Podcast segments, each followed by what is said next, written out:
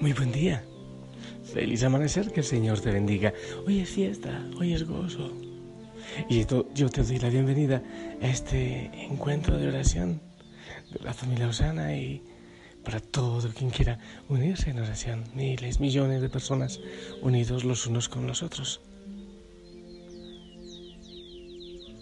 Hoy es domingo. Es el día del Señor.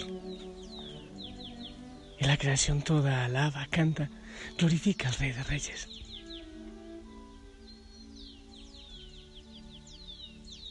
Y yo pido el Espíritu Santo eh, en tu vida, en tu corazón, y claro, sobre los sacerdotes del mundo que hoy vamos a predicar, a hablar del Señor, a hablar de la palabra, a hablar de salvación.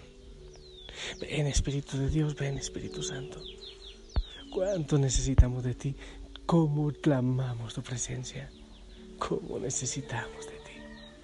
Ven Espíritu de Dios. Familia linda, quiero, bueno, ya en este eh, tiempo, ya pasado el tiempo de Navidad, ya pasó también la Epifanía. Ahora empezamos el tiempo ordinario, ordinario porque es en orden, porque sigue una secuencia. Quiero compartirte la palabra del Señor del Evangelio según San Juan, capítulo 2, del 1 al 11. En aquel tiempo hubo una boda en Cana de Galilea, a la cual asistió la madre de Jesús. Este y sus discípulos también fueron invitados. Como llegara a faltar el vino, María le dijo a Jesús, ya no tienen vino.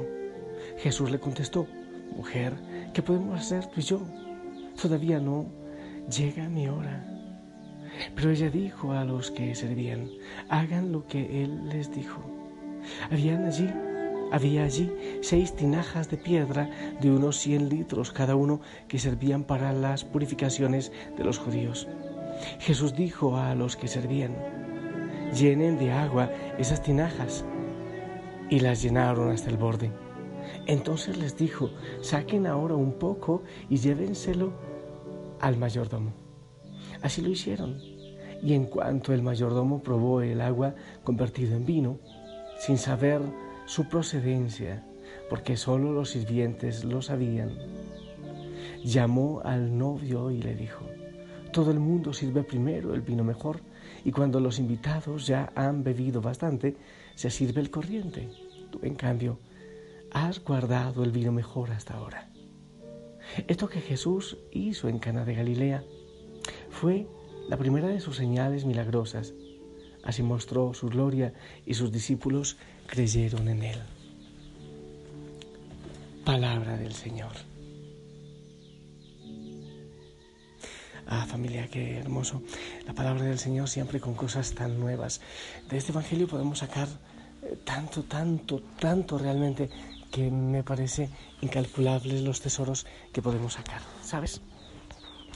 Bueno, yo no preparo, yo no hago un libreto para ver qué qué es lo que voy a hablar ahora o, de qué, de todas las cosas que me dice la palabra, de qué voy a hablar. Sencillamente empiezo desde el final. Dice el Evangelio que mm, esto que Jesús hizo en Cana de Galilea fue la primera de sus señales, o dirá también eh, los primeros de los signos, signos o señales. No los llama milagro, Juan. ¿Por qué? Porque no es algo aislado, porque un signo nos lleva a algo mucho más profundo, es un signo, es una señal de todo lo que vendrá, de grandes cosas que vendrán. Entonces, eso es primero, lo primero que quiero que tengamos en cuenta. De alguna manera, esto también es como, como ese camino que viene llevando la Navidad y luego la Epifanía. La Epifanía, las Epifanías, no solo una Epifanía del Señor, eh, aquella Epifanía con los, la manifestación con los Reyes Magos. Entonces es el Señor que se manifiesta a toda la humanidad en los Reyes Magos. Pero después, en el bautismo, el Hijo amado, el elegido, es otra gran manifestación. Y en esta, esta es la primera manifestación milagrosa ante los discípulos que nos lleva a muchas otras realidades que vendrán. Ok, eso es importante que lo tengamos muy, muy presente. Es otra manifestación. Es un signo que nos lleva a realidades profundísimas que eh, veremos en el Señor después de esta gran manifestación.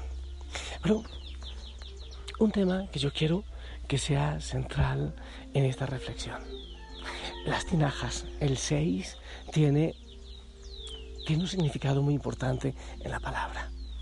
El 7 es perfección. El 6 entonces es lo que no es perfecto. Eran seis tinajas, eran de piedra. Pero aparte de todo, de que eran seis, de que eran de piedra, duras, eh, eran, estaban vacías. No había nada, estaban vacías. Eso nos habla bastante. Nos habla también de el vino de la antigua alianza. Ya no había alegría, ya no había gozo, ya no había nada. Corazones duros, corazones vacíos. No había nada. Ok, eso es importante. Pero hay otro detalle que es muy crucial y que ahora lo he descubierto. ¿Para qué servían estas tinajas que cada una era como de 100 litros? Estaban destinadas al agua de la purificación. De la purificación, ¿qué es purificarse? Purificarse es como quitarse el mal, es como poner distancia con el pecado, con el mal. Es como cuando uno quiere distanciarse del infierno luchando y luchando por no acercarse al infierno pero no se disfruta el gozo del cielo. Hay gente que se dedica a eso en su vida, a quererse alejar del infierno, no lo quiero, quiero alejarme, pero se le olvida de acercarse, de vivir, de gozar la alegría, la fiesta del cielo. Servían para la purificación, lo que hacían los judíos, de alguna manera también el bautismo de, eh, Juan Bautista era de purificación, era de penitencia. Pero esa agua o esas tinajas que eran usadas para el agua de la purificación de los judíos, ahora trae el vino nuevo en la palabra del Señor en la Biblia. El vino es alegría, el vino es gozo. El agua de purificación es cambiada por la fiesta de bodas, por el vino que es gozo, que es cielo, que es alegría entonces de la tristeza, de las tinajas vacías del Antiguo Testamento, de esa alianza eh, importantísima, fundamental, pero que el pueblo había fallado. Ya no había nada. Pero el Señor viene con la fiesta de bodas, con una fiesta de gozo, de alegría, con el vino de fiesta. Es por eso que el mayordomo, el maestro de sala, el dueño de la fiesta y todos ellos, oye, pero ¿por qué has dejado este vino de alegría para el final? Es como decirle al Padre, Padre, ¿por qué no habías enviado a tu Hijo antes? ¿Por qué dejaste para el final? ¿Por qué nos diste ese vino o esa agua de purificación antes? Si necesitábamos este vino de alegría que es tu Hijo, que es el Salvador, que viene con tanto gozo, con tanta alegría para nosotros. ¿A qué nos lleva esto? A empezar a vivir más el cielo.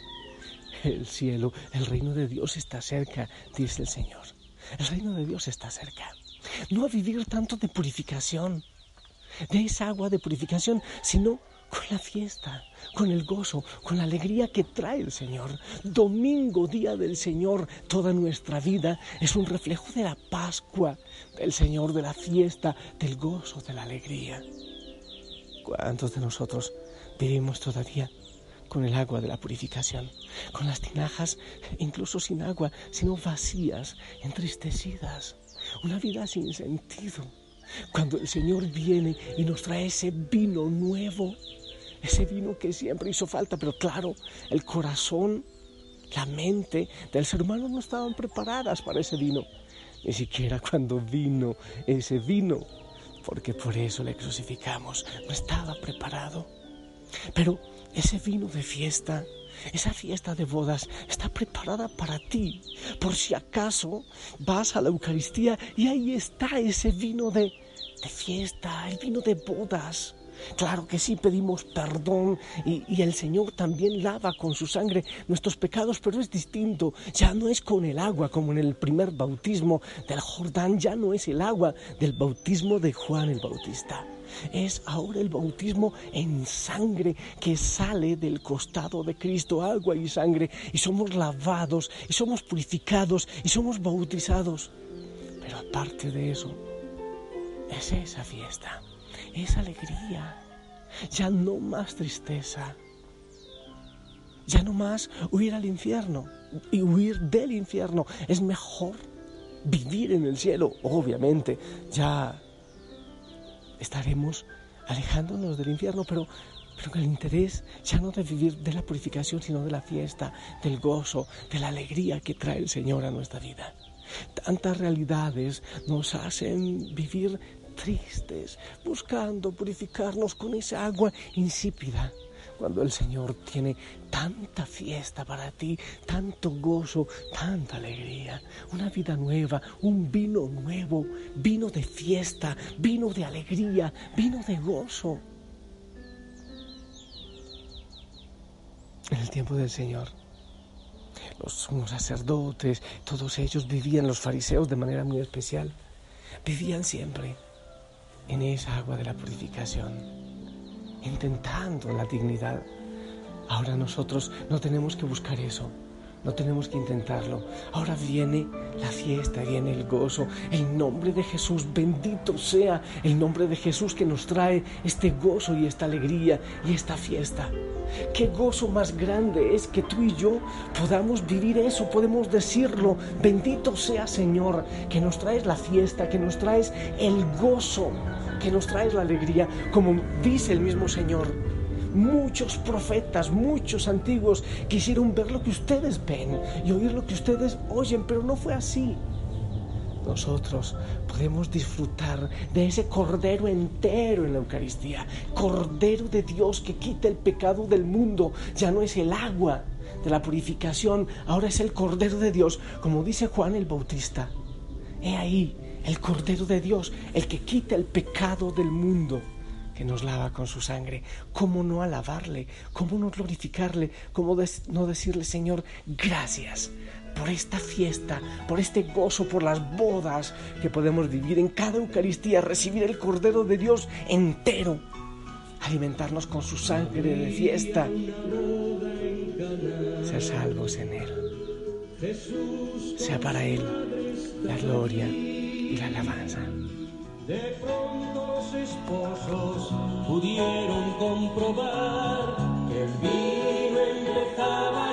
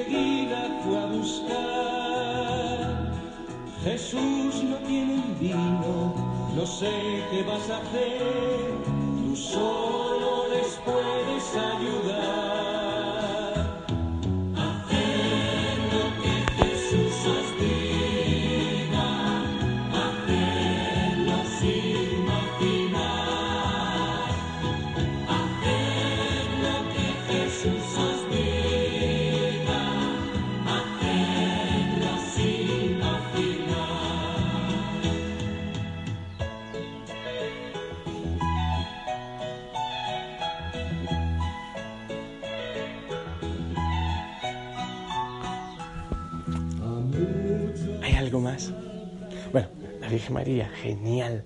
Hagan lo que Él les diga. Qué papel tan importante. Siempre, siempre, antes me cuestiono mucho, ¿por qué el Evangelio en este momento fundamental pone en medio a la Virgen María? Qué maravilla. Tú puedes mm, reflexionar. Pero esto de la Virgen, hagan lo que Él les diga. Ah, quiere decir, sí, el Señor viene y cambia ese agua de purificación por el vino de fiesta y de alegría. Pero pon de tu parte. Haz lo que el Señor te diga. ¿Cómo poder vivir ese vino de fiesta? Si nos alejamos de Él, haz lo que el Señor te diga. Eso es lo que tú y yo debemos poner. De nuestra parte, hacer lo que el Señor nos diga. Muy bien, yo quiero bendecirte, que hoy tengas un día de fiesta gozoso, feliz, en el vino nuevo del Señor. En el nombre del Padre, del Hijo, del Espíritu Santo. Amén.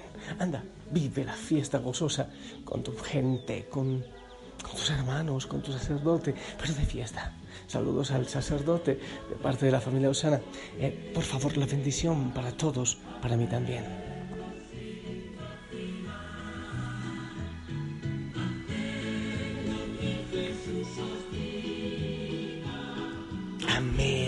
Gracias por tu bendición. Abrazo grande, te amo en el amor del Señor. Abrazos a todos en casa, en tu parroquia. Sonríe. Y si el Señor lo permite, nos escuchamos en la noche para seguir orando. Hasta pronto.